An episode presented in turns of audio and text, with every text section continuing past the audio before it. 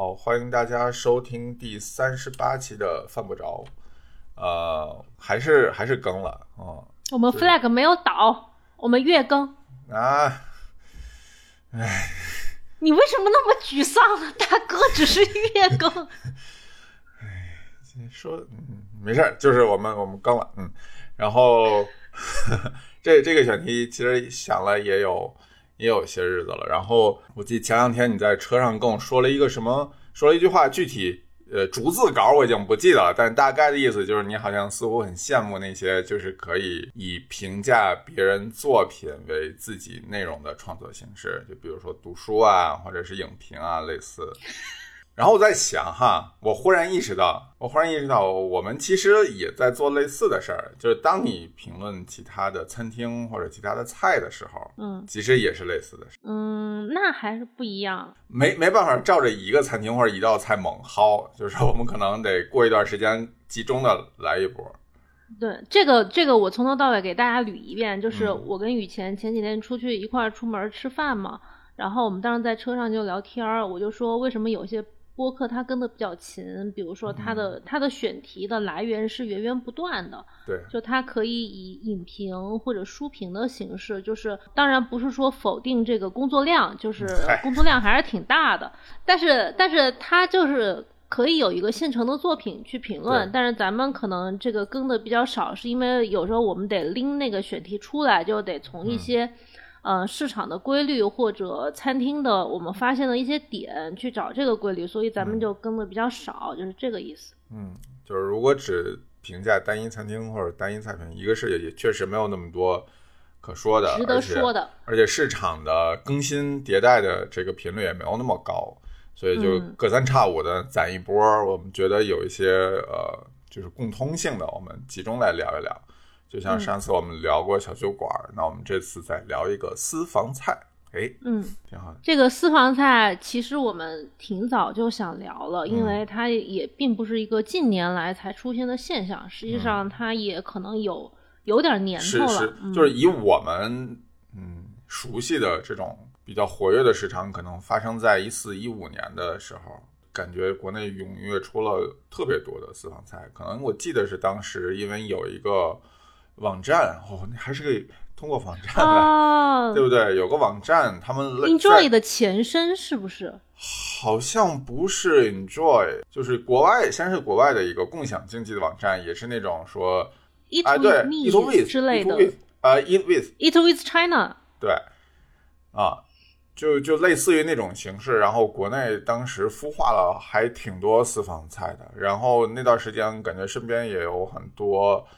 啊，转行做私房菜的，加入了私房菜的这个这个市场，但是现在算起来，可能也小十年过去了，嗯，剩下的其实已经没有几家了，应该就没啥活下来的。我感觉就是那个时候，因为它那个商业模式挺神奇的，就是它其实有点社交性质，它是线下社交，因为主打一个陪伴，对对。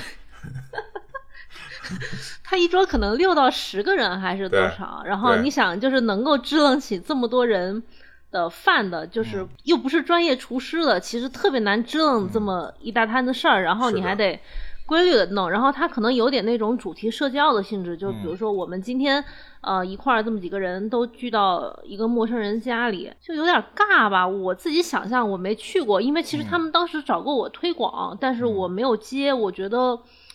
特别特别，嗯，有有有点奇怪，嗯嗯，反正我现在听到的私厨没有那个时候留下来的。有啊，杂鱼。哦，杂鱼是那个时候的吗？杂鱼非常早，杂鱼差不多是北京第一波新新生代 私厨了啊。那他比我想象的还要早一点。杂鱼就是除此以外第五期那个厦门那一期的嘉宾。他现在还在做，挺厉害的，已经，嗯，真的是，据我所知，可能得有将近十年以上的时间了。但是他做私房菜，他其实不是全职做私房菜，他每周可能就两三天，是，他一部分时间还是在做他的设计上的工作。嗯，可见这个东西确实很难，就是仅靠他来养活自己。对，因为因为一个人做一桌菜，如果是日复一日的做的话，真的，这那个体力是有点吃不消的。是，而且它其实不具备社会餐饮的这种所谓翻台的效率啊，你每天可能只能服务一桌，然后我见过有服务两桌的，呃，一顿饭，呃，但其实你可能要忙活一整天，呃，如果连起来的话，可能还要加上前两天采采买跟啊备菜的提前制作，嗯，对，所以其实你整体算下来啊，不是非常符合经济规律。对吧？这个这个陈老师非常有发言权。陈老师现在也，但是我我我在家做主要是请朋友来吃，就是朋友在我家聚餐，但是做一次就得缓好几天。对，所以这也是迟迟不把它作为一个营营业，无法无法营业，就是一个礼拜做两次，人就那个腰就要断了，已经。如果你但凡是一个很规律的做，或者是一天之内做一桌以上，你就必须得请人，嗯，就否则你整个人就得搭进去，嗯，是的，是的，就是尤其刷东西这个感觉就是一个非常巨大的量，洗菜都不够洗，不够是的，是的，你但是你想，你其实最频繁的是前年，对，因为前年比较闲嘛，哦，你你一整年感觉下来频率是大概什么？我我其实大部分时候一个月能做两次都算多的啊。你觉得这个负担或者说这个压力，你觉得还行吗？做完之后仍然会有很爽，就是肾上腺激素飙升的感觉，就是你觉得你完成了一个作品。嗯啊，因为当时咱们录犯不着第一期也是录的家宴嘛，也是当时就是在密集的制作，那个时候差不多一个月的频次也就是两到三次，也已经算很多很多了。嗯。但是，但是因为就是我有个毛病，就是我不喜欢老做重复的东西，嗯，所以当我比如说我前阵儿做烧鸟做的，又把炉子收起来了，因为我觉得我近期不太可能再做新的部位或者新的嗯别的东西，我就觉得说，那我就是很辛苦，就是在我眼里，我就是。一个一眼望得到头的一个劳动，就是我没有感受到在这个过程中还有什么变化，还有什么就是我这次是有什么出其不意的。嗯，新的东西或者客人有什么反应，就是感觉，嗯，它的那个曲线已经越来越就趋向于平稳，就是你知道，嗯，这个出来是什么样的效果，然后就会不太想做。可能可能我太喜欢做菜本身这件事儿了，就是因为我也不是盈利嘛。嗯嗯，就是没有金钱上的刺激 就每次刺激还不够大，嗯，刺激还不够。对，就每次做一个 做一桌菜，如果是很新的东西，我就会很集中注意力，因为有些人做菜可能也有类似的经验。就你如果做一个你以前没有做过的菜，或者一桌你没做过的菜，你整个人精神是很紧绷的。是的，你可能前一晚就睡不好，你会 你会集中特别集中注意力去完成它。但如果这个事儿是你已经很熟悉的。呃，已经很知道它的流程，下一步该往哪儿走的时候，你就会觉得，哦，哦，就很疲劳，就慢慢的就是，啊，越来越疲劳，就像在做流水线。嗯，对。然后我可能就是，如果一段时间我没有特别更新的家宴的菜单，我就不太愿意做。我现在，嗯，那就从家宴开始，我们往私房菜上过过渡啊。哎，你这样听起来好像在讨论我，不对吧？对啊，对啊，对啊，我就是拿拿你当个开头吧。啊，那你拿我抛砖引玉吧，我是砖啊，你你快。那既然你其实有这种做家宴的习惯，那感觉上你应该是喜欢吃私房菜的，对不对？就是我觉得形式上来说，嗯，私房菜你不要把自己撇的那么干净，你也挺爱吃的。就是我觉得我们俩吃私房菜可能有一个出发点，就是会想吃一些比较个性化的，不是那么笼统的、到处可见的东西。就是你会希望吃到说它有一些呃更细致的技巧，或者一些更不常见的菜式，嗯，呃，或者是一个更私密的氛围。可能我俩对于私密的氛围这件事儿没有相对没有那么在意啊，可能我们会对食材和技巧会。呃，比较关心，嗯，对，所以这就是我大部分时候吃私房菜的那个出发点，而且我到现在为止，我还是很容易被这件事情诓骗进去。是的，是的，是的。但凡有人跟我讲哪个地方有一个私房菜，私房菜，他会一些什么？不会别人做不了的东西，或者能拿到一些别人没有的食材。是是，就那种匠人精神，就是他在他在做一些坚持做一些老的东西，或者做一些那种不被大众市场的东西。对我大概率我就会想办法要去一下，就是我到现在还仍然摆脱不了这个毛病。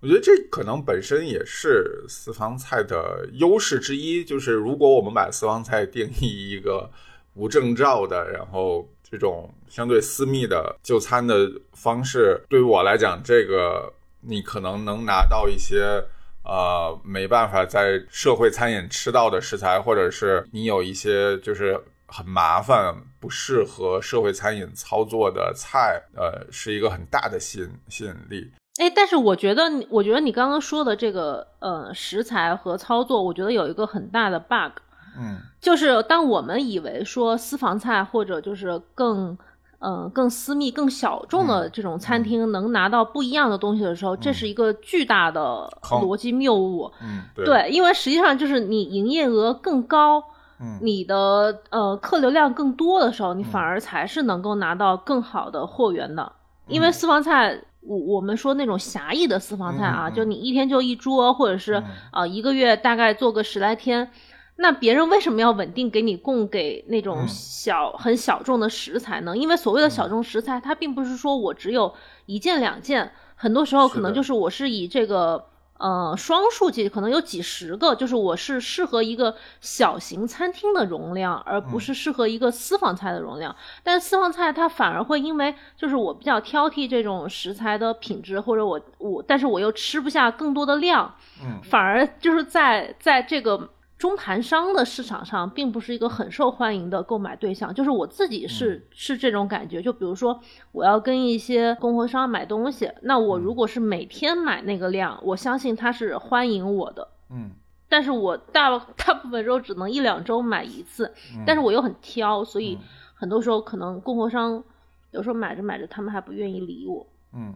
这是你刚刚说的那个食材的问题。嗯，对，就是这里边可能确实存在这么一点。你从另外一个角度上来来讲说，比如说有一些呃进口的食材，可能就是正规的社会餐饮很难拿出来直接给你用，嗯，对吧？私房菜他可能不是很在意这些事情，或者说他没有这个约束能力。就是他没有人监管嘛，说白了是的，是的。另外，另外一种呢，就是说，就像你刚才说的，就是你的量不大，于是有些私房菜之所以人均客单价会比较高，就是他要把这部分损耗算在你的头上。对，比如说他的他的呃供货商不是像餐厅的这种，我有供货的渠道，比如说我有认识的呃蔬菜的批发商或者肉的批发商啊，私私房菜他可能就是淘宝上买。淘宝上的买，它起订量其实是有限的，你不需要买特别多。就比如说我一次买个五六斤，对吧？或者说我一次买个十斤，那我把里边很多了。对啊，我把里边好的食材拿出来我用，然后可能会丢掉，比如说三分之一或者三分之二，甚至对到三分之二的这种，我觉得就是品质稍差，但是我觉得不能用的这个食材，我就浪费掉了。然后我把这个所有的成本都给顾客的脑袋上扣下来。啊，这个其实它比社会餐饮有有一部分这部分的优势，就是社会餐饮你就损耗会比较多。对，社会餐饮首先你没办法接受自己的供货商不稳定这件事情，但是私房菜其实无所谓。嗯嗯，它起订量小，我多试几几个卖家，这家的不行，我临时调整菜，我用其他菜，这个灵活性它要比社会餐饮高很多。嗯，但是它的损耗也会大很多。对于是，它的客单价就会大很多。但是因为它，因为它没有房租的压力或者是人员成本的压力，所以它能在里边综合一下，就是就各有利弊呗。就是我给大家打个比方，比如说我拿一盒这个鳕鱼白子，嗯，实际上我我可能招待朋友，我一次只需要吃掉四分之一盒，嗯，但剩下四分之三盒，我就只能自己硬给它吃掉。是的，我就是这个样子。哎呀，真是。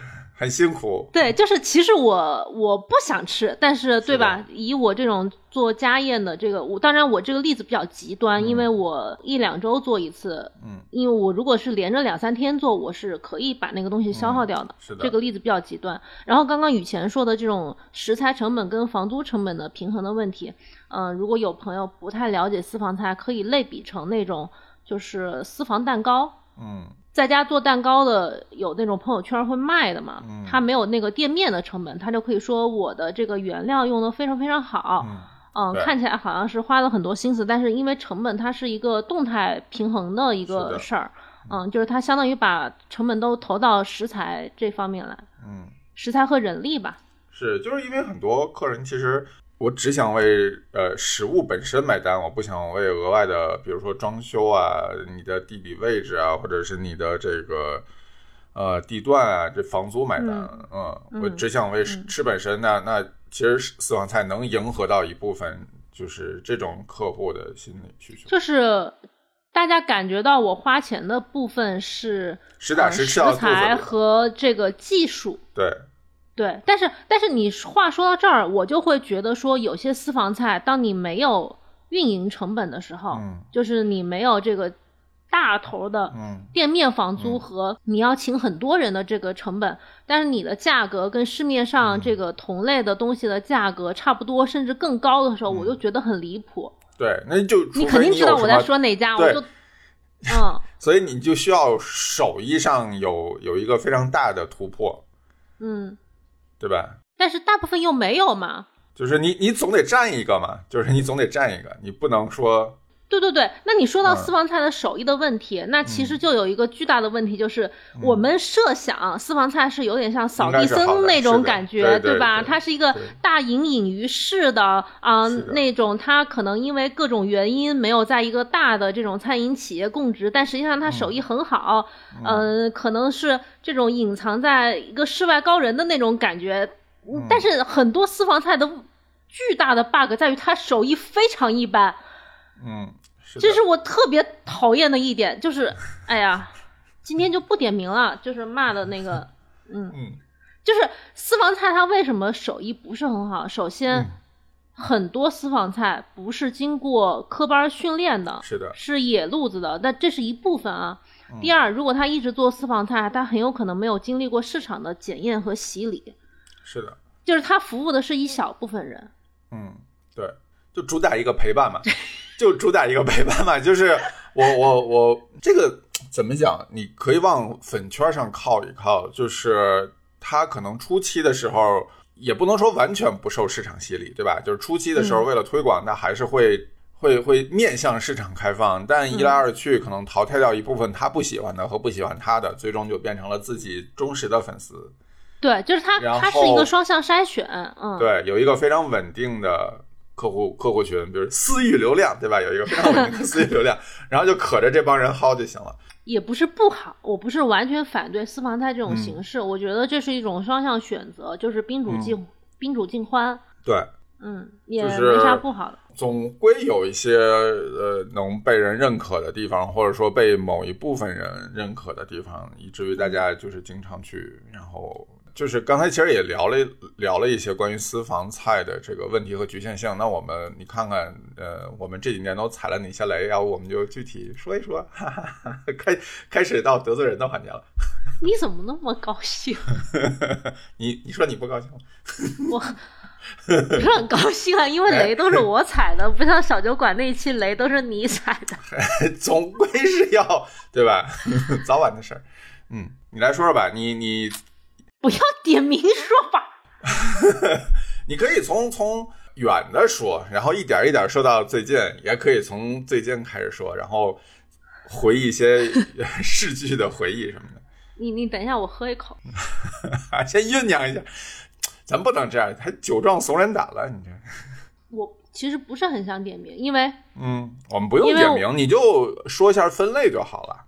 嗯，因为我觉得有时候我可以理解那种局限性，就是我换位思考，如果我在他那儿，我做的不会比他更好。哦，嗯，而且有时候我觉得我确实是碰到了时运不佳，就是可能老板失手的时候，这个事儿也没法说啊。嗯嗯。但是但是这其实是我理解的一个很大的问题，就是我理解私房菜应该是相对稳定的。是的。因为因为你是。就你一个人做啊，就是狭义的私房菜，我是希望是主厨亲手操作，或者是他的一个嫡传的弟子。就无论如何，你是要看着这个出品的。嗯，所以有时候我如果在私房菜踩到巨大的雷，我就会非常非常生气，因为我觉得我我我对私房菜的几个期望值：第一，品控，嗯，我觉得它应该是超出大部分社会餐饮的；第二，稀缺性，嗯，它应该也是超出大部分社会餐饮的。嗯，第三，老板的沟通能力，因为我有个朋友说过一句很有意思的话，他说向客人解释清楚菜是私房菜的义务。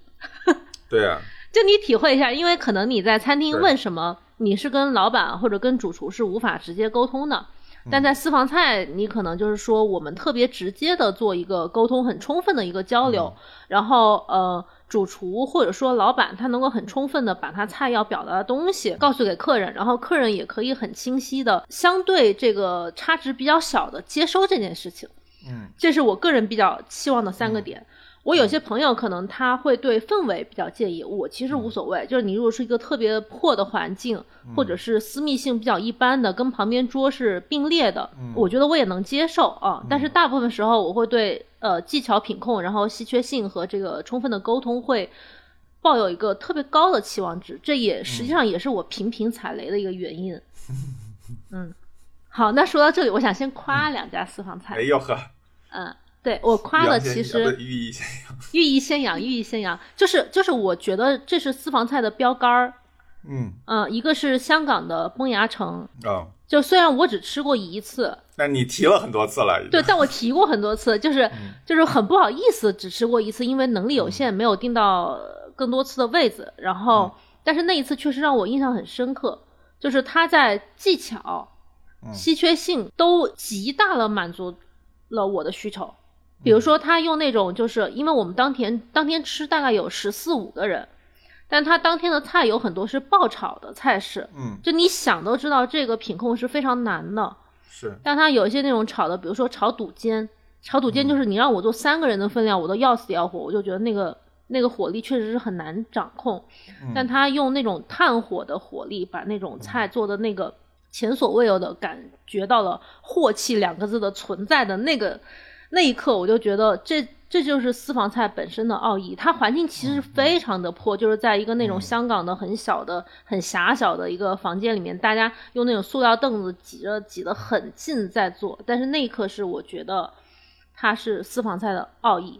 那为什么就是他们家特别好吃呢？因为我也跟一个朋友讨论过，嗯，这个原因是什么？然后我那个朋友说了一句很重要的话，他说：“因为崩牙城的私房菜是真正有传承的。”嗯，就是他，他从他的师傅辈儿，就是一直追溯到太史菜上，他这个传承是没有断的。就是待会儿会点名，呃，不，待会儿会不点名的批评几个那种 那种没有传承，就是你瞎找一个助手来帮你操作那种年很很年轻的那种私房菜，我觉得那种是不 OK 的。就崩牙城和那个澳门的圣哥是我觉得是比较典型的。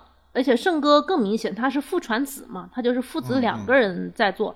那你呃，虽然可能也会有品控不是非常稳定的情况啊，因为有吃过好几次的朋友就会说，可能这一次的比如哪个东西稍微比上一次过了一点火，但是这种这种参差，在我的我自己的做菜经历里面，我我我觉得它是可以接受的。嗯嗯，但它整体的大的方向是没有错的。你可能你可能不喜欢吃，那也不喜欢吃，那就没有问题。但如果喜欢吃或者觉得嗯，就是想对那种他那个菜系有所了解的话，我觉得那确实是一个比较巅峰的存在。嗯嗯嗯，这是我觉得比较好的两个很应该有的私房菜的样子。嗯嗯，你你你再 Q 我其他那个要骂的，我都想不起来了。哎，感觉得罪人的事儿都是我干。哎，还还上次我得罪人的事儿，小酒馆是吧？那哎，那我觉得啊，就是因为有这种好的例子在，所以你才一次一次往坑里跳。就是你总幻想说，万一这个万一呢？也是对啊，万一呢？嗯，对。那就因此你踩了不少坑吧？哎呀，我就可喜欢听你踩坑的故事。比如说我，哎，我上次去杭州嘛，然后也是一个老师傅做的私房菜。就是我虽然已经听到一些朋友说他有退步的问题和可能现在这种条件的局限性跟以前他刚刚开始做私房菜的状态不可同日而语，嗯，但是因为我还是抱有一些期望，我我对于年纪这件事情还是比较看重的，嗯啊，我觉得如果你有经验，你到了四五十岁甚至五六十岁，你还在一线去做菜，嗯。我相信经验这个事情是无可替代的，因为因为赵师傅他就是六十多岁，他还在一线做，啊，但是那一次吃饭比较失望，就是嗯，首先帮厨的那一位可能是他新招大概两三年的这种助手或者徒弟之类的角色，呃，然后操作比较多的也是徒弟。嗯，我能看出来他有些技法是是在的，比如说有些这种刀工啊，有些这种贴菜的这个技法，嗯，差不多是那个样子。但是就是拍照好看，吃起来就会就会觉得差差口气。嗯，但是它的呃人均价格或者客单价在在当地是比较偏高的，所以这是我觉得近期吃的相对比较不值的一顿私房菜。嗯，它可能。不算现在意义上的私房菜，因为它也有好几桌了，就不是那种一两桌的时候。嗯嗯，对，最近几年感觉私房菜的那个规模已经不像啊一四一五的时候那么那么稀缺性专不不是稀缺性，就是那么专也不是专一，就是规模小。嗯呃，那个时候私房菜基本上就是一个师傅或者说一个主厨只针对一两桌菜。就是现在就是感觉有点三五桌、五六桌那种，对，只是地方小点儿。对对对，就像是那种只有包间儿的社会餐饮，然后拔得高一点儿，然后说自己是私房菜。我觉得很多有是这种样子，那种就是一晚上只有一桌或者一桌到两桌的，嗯，最近几年没有那么多了。嗯嗯嗯。然后前两年还有一次踩雷踩的比较厉害的是在佛山嘛，就是你也知道。我我 follow 那个主厨时间挺长的，他在 Instagram 上面会发一些他的菜的照片，就是他对于一些食材的搭配和对于口味的那种很刁钻的想法，是非常完美的契合了我心里对于私房菜的稀缺性的一个想象。因为我有时候看到他的 Instagram 发的动态，我都会想，哎，这个食材还能这么处理？嗯，这个东西听起来。嗯，有一点离谱，但好像细细想下来又是合理好吃的，啊，就会有这种想法，所以当时也是订了一桌去吃。但是那一趟我们在不同的场合也吐槽过了，就是比如说比较严重的问题，就是煮的一个鸡肉的那个汤真的很像健身餐里面煮鸡胸肉的水的那种程度，就是当天。几乎到后面半程，我很多菜都是尝了一小口就就放下，就是完全吃不下去。嗯，然后那一趟让我非常非常不满意的一点，不是说菜做的多么不好，而是当我们就是客人们跟服务员说说希望主厨尝一尝这个汤或者这个菜，我们真的觉得有一点问题的时候，然后服务员也答应了嘛。然后后来主厨最后出来跟我们搜索的时候，你可以看出来他是完全没有吃这个东西的。他完全不知道他当天的出品是怎么样的，嗯，就是我觉得我来吃私房菜，我是希望吃到你的品控，你没有自己亲自做这个事儿，我可以接受，我也能理解，挺累的。就是我不要求你每道全部都亲力亲为啊，但是你一天也就三桌是吧？那你可能还是对这种品控有更强的掌控力才行。哎，但是据说他家搬到上海以后就是非常好。你你想再试试看吗？我不想，就是我可以理解他如果做得好的话，应该是好吃的。但是那一趟真的我心理阴影太大了。嗯，不想再给机会了是吗？我去上海，我有其他别的选择。我如果常住在上海，比如说我我范老师他哪天叫我一起去吃，我要去吃一下，我也 OK。但我如果是作为一个北京飞上海的人，我可能就觉得说，那这个额度我可以安排其他的我更想吃的餐厅。嗯。嗯，而且据说现在在上海很难订，我干嘛要去凑这个热闹呢？他现在 稀缺性那个是感觉是更更更好多呀，好对，嗯，那我连个吐司都这么难订，真是服了。那我就算了呗。而且因为我我那一趟对他的光环实在是幻灭的太彻底了。嗯，虽然可能很多人听到这里要猜也能猜出来，但是无所谓吧，得罪就得罪。嗯，你反正也不是头一回得罪。反正就那一趟也是我相对比较呃失望的一一一个行程。对我现在其实特别受不了，就是说你打着私房菜的名义，但实际上你啊，并不像一个私房菜师傅那样，嗯，用心对待自己的菜。就比如说，我们这次去广州，其实我们本来有一个选题是想录我们在广州吃的餐厅的，然后后来因为吃的实在是不怎么样，我们就就把这个选题咔掉了。然后第一天的那顿饭，就是对后边的阴影就造非常大，巨大。我们第一天也是在中山吃了一个私房菜啊。这次你来讲吧，我看你小红书都已经发完了。哎嗨，就是这是这是一个前后半程差距巨大的一顿晚饭，就是前期。就真的跟坐过山车一样，就是你每一道菜的那个预期，跟你也不能说幸福感吧，就是你你觉得这个东西是好吃的，这个感觉是逐渐往上攀升的，然后一直到最高的那一点，然后忽然就给你摔下来，就就啪叽啪叽的往地上摔。对，最高那一点是一个陈皮枸杞蒸鲍鱼，这个就是像你喜欢的那种。对对对，这也是我那种会。会想去点的菜，因为当时雨前跟那个餐厅商量菜单的时候非常搞笑，就是他是餐厅那边给了一个菜单的参考，就私房菜其实，在沟通菜单上很多时候不是你去了之后现点，而是提前商量，就是他备菜会比较方便，并且说我可能只能备这些菜啊。然后呢，当时我就跟雨前额外提出来，我就说我一定要吃那个陈皮枸杞蒸鲍鱼，我要想想这种鬼畜的搭配到底是怎么好吃，因为。我说实话，我自己在家都试过用泡软的那个很好的陈皮丝去蒸那种鲜鲍，我想说，what？就我自己觉得都不是很好吃，你知道吗？然后我想，因为我就是看了它的那个搭配，那那那既然已经去了，我就觉得说这个菜是我无论如何都要试的。那个菜的搭配就是所有在座在座的人吃到都会觉得赞不绝口，既有一点诡异，但又很合理。是的，嗯。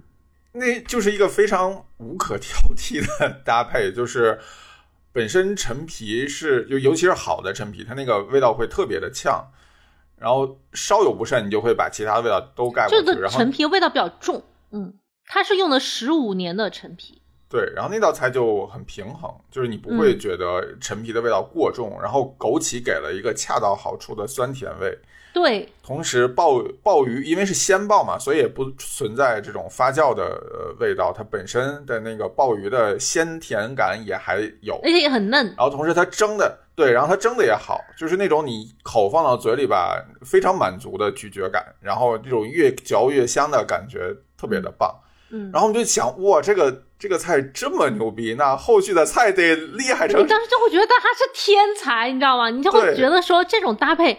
在以陈皮为那种就是大量使用的广东地区，居然只有他想出来了。我我不知道还有没有别人，但我看到的可能就是比较出名的时候他。就就他们家想出来的这种搭配，哇，这是一个什么样的天才？就当时就全桌人都觉得吃那个陈皮，哇，好开心，好开心。对对对，就特别开心，就无限期待下一道菜，而且下道菜是他家的，据说还是个定番。就是而且大家的评论是说这道菜不可能做的糟糕，就是。没有人会把这道菜做做糟糕，然后是一个扣肉，就就好糟糕的。结果那个扣肉就是我 我我给大家列举一下，在呃陈皮鲍鱼前后我们吃的菜，就是陈皮鲍鱼之前有那种就炒的膏蟹。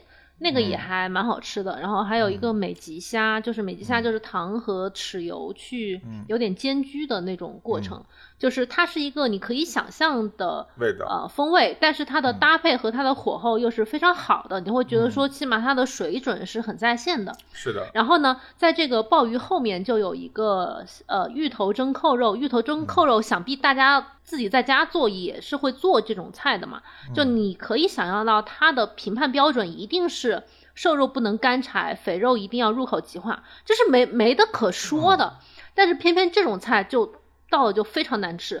就当天甚至有一个朋友已经准备好了打包盒，说因为扣肉比较占肚子，我们可能每个人浅尝一点，啊，剩下的他打包回去。但是结果就是很离谱，就那个瘦肉非常硬，然后肥肉也很肥腻，然后香芋的纤维纤维感特别大。对，然后那个芋头切片切的薄厚不匀，就是能差出一倍。然后忘记忌口这件事情，我真的是。以前还很生气的一点就是，可能很多老听众都知道他是一个不吃香菜的人。然后我们在外面吃饭，一般都会跟店家说香菜忌口。其实，在很多菜里面，它要忌口要去掉也很容易，就是因为它是上面的点缀嘛，你不放就完了，你换成葱是吧？撒一把。嗯。然后完了，那个老板就是。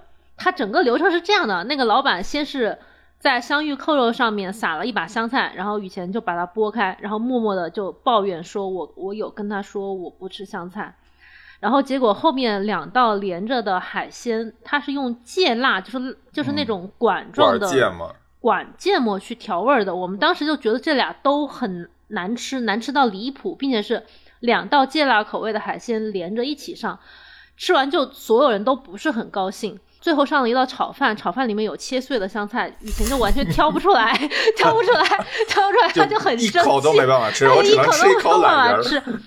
然后吃完之后出来买单，我们就有跟老板娘说这件事情，说我们这个芥辣放的太多了，我们无法理解海鲜放这么多的芥辣。然后老板娘就说：“那下次你们不吃芥辣，你们要早点说呀，因为这个主厨做菜就是喜欢用。”芥辣来做调味的，我我呢内心就有点 O S，就是说谁会想到芥辣是一个使用这么频繁的东西？就是我不会想到我要把它拿出来说这是忌口。然后雨贤在旁边就说：“那我也跟你们说了，我不吃香菜。”然后老板娘一时语塞，就是无从反驳，他就没有办法把锅扣回来，说是这是因为你们没有说，就。有一种感觉，就是前后半场不是同一个人做的，对，或者就是前半场他有在盯，然后后半场就完全不管这个这个事儿了。当然也也不大可能了，因为它调味这个事情肯定是已经调味肯定是他配好的，对，除非说你火候的问题，但后后边反而没有热炒的菜，对它火候其实没有问题，它主要就是那个调味儿非常的离谱。包括鱼没有没有事先呃腌入味，然后直接拿来蒸啊，然后那个上面的酱又非常的重口味，啊，反正就是一次比较失败私房菜经历。是的，是的，因为。他们那家私房菜，相当于是你要特意前往米米其林三星的待遇，就是特地特地驱车前往。那那一趟还真的挺折腾的，就无论你从广州怎么过去，都还得要将近一个多小时的路程。嗯，那吃完回去还得一个半小时。是的，是的。然后就所有人吃完了以后，就是那种说啊，就那种失落的不过瘾。嗯嗯。因为付出的成本太高了，然后又没吃饱，对，不是金钱成本，就是时间成本太高了。然后没吃饱，然后又也已经不想再吃任何东西了。嗯，就特别空虚，空虚寂寞，嗯，特别虚无。啊，但他们家应该，我我理解，它还是一个比较广义的私房菜，就是可能它。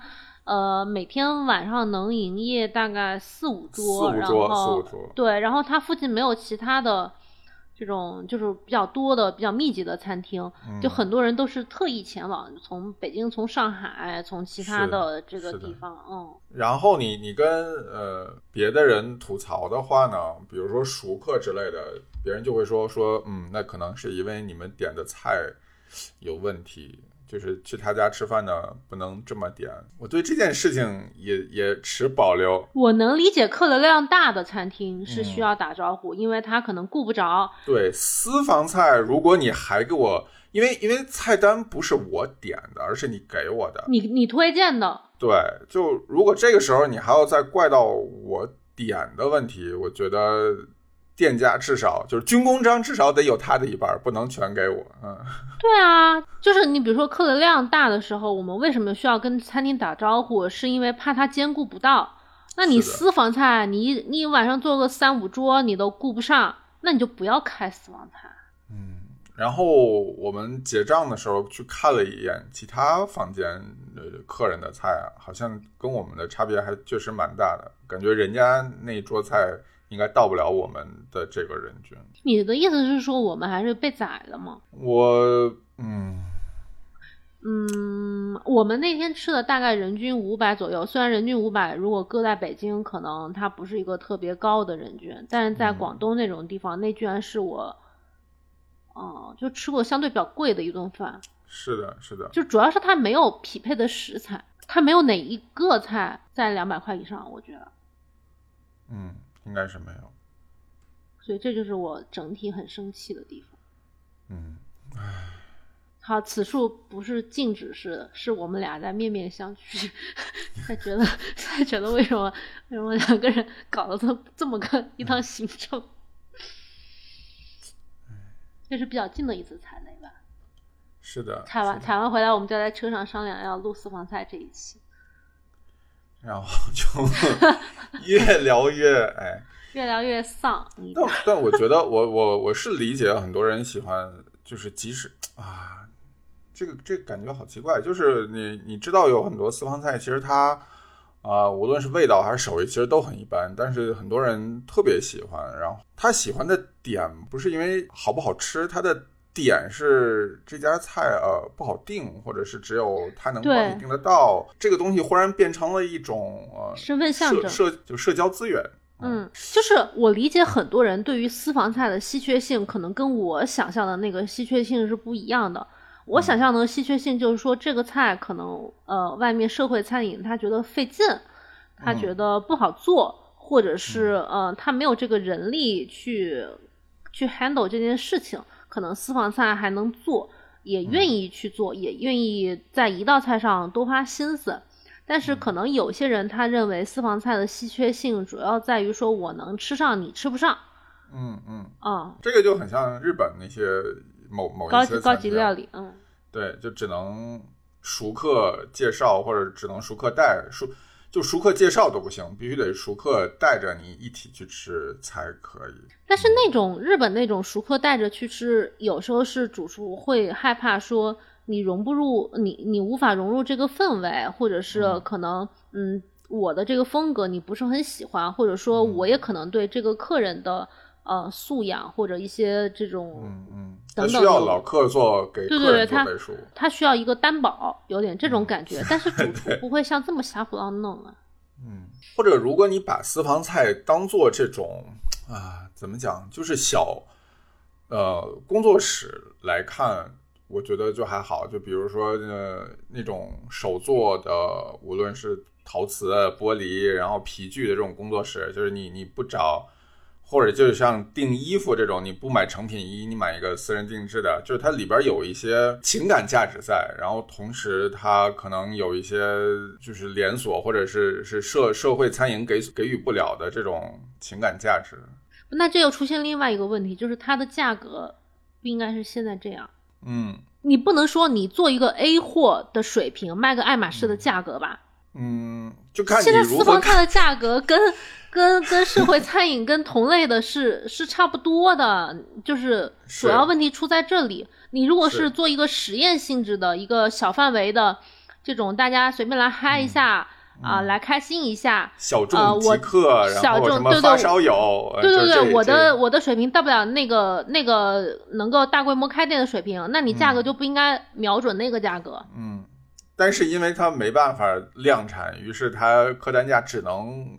高，他才我觉得他有时候不是因为没法量产把客单价提高，而是他把稀缺性所赋予的价值给的特别的多，他就觉得你非来我这儿不 可，我能宰一个是一个，就这种感觉。就 IP 溢价过高。嗯，是的，此处不点名的批评那家、那家和那家。那。有没有就是私房菜？不是，我们想想看啊，私房菜最终的目的是什么？是要转向社会餐饮吗？就比如说赵安的那种，我看你就是对写了宴景堂，对我的提纲里面写了一个，就是北京有一家餐厅叫燕景堂嘛。燕景堂以前是一个私房菜，但它现在已经俨然是那种就是黑珍珠的。我不说它是黑珍珠的水平，就是它的价格。Level 吧，可以说就是他的那个级别到了黑珍珠那个级别，就是主厨的社会地位啊和这个餐厅的地位到了那样，就是他那个发展路径，我觉得是有一点点可以理解的。就是你可能说，我先小规模的试一下，我有市场，我有了一定固定的客人。嗯，然后可能我就转头开店了，开店了，其实这些客人会给我捧场，然后我走上一个正规化的道路。我不说他做的好不好吃，但是这个路径我是觉得是可以理解的。你就相当于是试错嘛。但是你看啊，我这么多年接触过来的私房菜，呃，其实很大一部分人后期不干的原因，是因为他们就变成了，比如说，呃，大型餐饮的顾问，他可能身兼好几个顾问的这个职职位，或者说是帮一些餐厅做菜品研发，嗯，就是他不需要自己在抛头露面，然后做饭了，然后搞一搞幕后的事情，这种我觉得我见过其实挺多的的啊，但是。说我从私房菜转向社会餐饮的，说实话见的其实并不多。其实我觉得燕景堂的小胖跟你说的这个路子是有一点点重合的，就是他一方面可能又在其他的餐厅当顾问，然后另外一方面他又把自己的餐厅推出来。他的餐厅其实每天的接客量也不是特别多，我不知道几桌啊，但是也不是特别多，但他就是走这种比较高端化的这个路线。对，就是你私房菜做久了，好像很难再。重新回归，或者说你你就很难回归到，呃正正统的餐饮市场了，就你没办法再面对这种，啊推门就进的客人了。对，我觉得做私房菜可能很多时候他还是会想挑客人。是的，是的，嗯，就是一个双向奔赴的。对对对对对。嗯，我觉得挑客人没有毛病，就是嗯，我是特别抱着那种宾主尽欢的态度的，就是你如果觉得不合口味，你就不要来，或者说主厨觉得这个客人不合他的口味，那不招待他，我个人是觉得没有任何问题的，就是人活着就是要个开心。